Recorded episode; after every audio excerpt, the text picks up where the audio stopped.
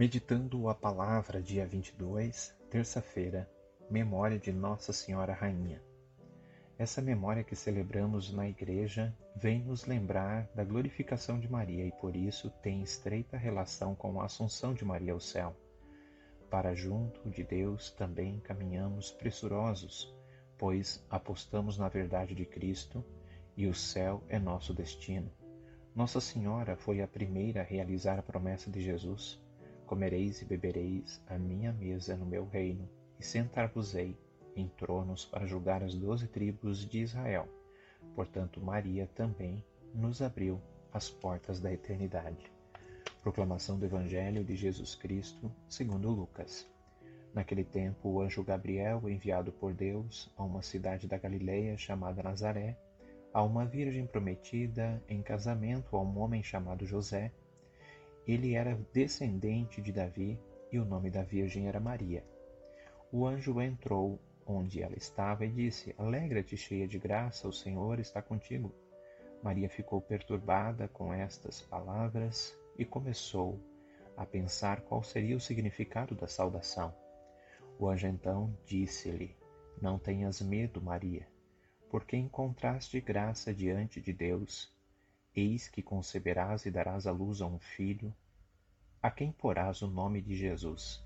Ele será grande e será chamado Filho do Altíssimo, e o Senhor Deus lhe dará o trono de seu pai Davi.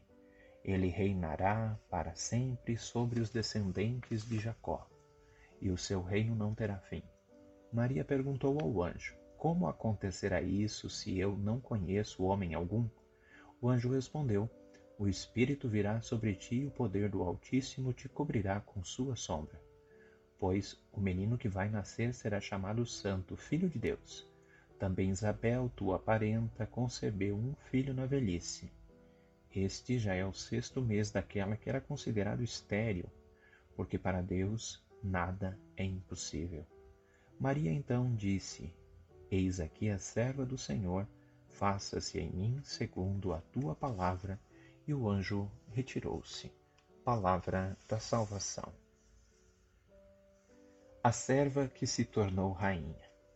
Claro que muitos dos símbolos e sinais e descrições usados na Igreja Católica vêm carregados de um contexto monárquico, mas o significado do título de rainha para a Virgem Maria assemelha-se ao título de Cristo Rei.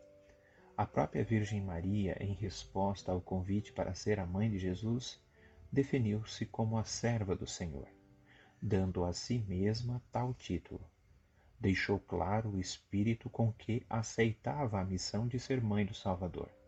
Ela deve ter intuído que o que realmente lhe era solicitado significava uma vida totalmente consagrada ao serviço da humanidade esse serviço não era só sua vida, mas incluía a de Jesus e a missão árdua com a qual ele havia se comprometido a serviço do projeto do Pai para a humanidade.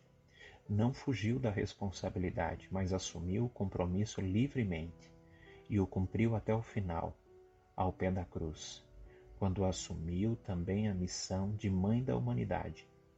A lição para os discípulos de Jesus é clara o exercício de qualquer posto de autoridade deve ser sempre aceito e realizado como serviço à comunidade, certos de que não é o posto que dignifica a pessoa, mas é a disposição do ocupante que significa o oposto.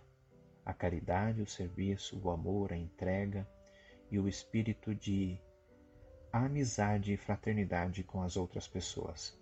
Nada te perturbe, Nada te amedronte, tudo passa, só Deus não muda. A paciência tudo alcança, quem tem Deus nada falta, só Deus basta.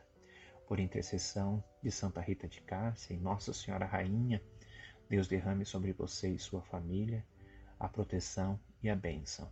Pai, Filho e Espírito Santo. Amém.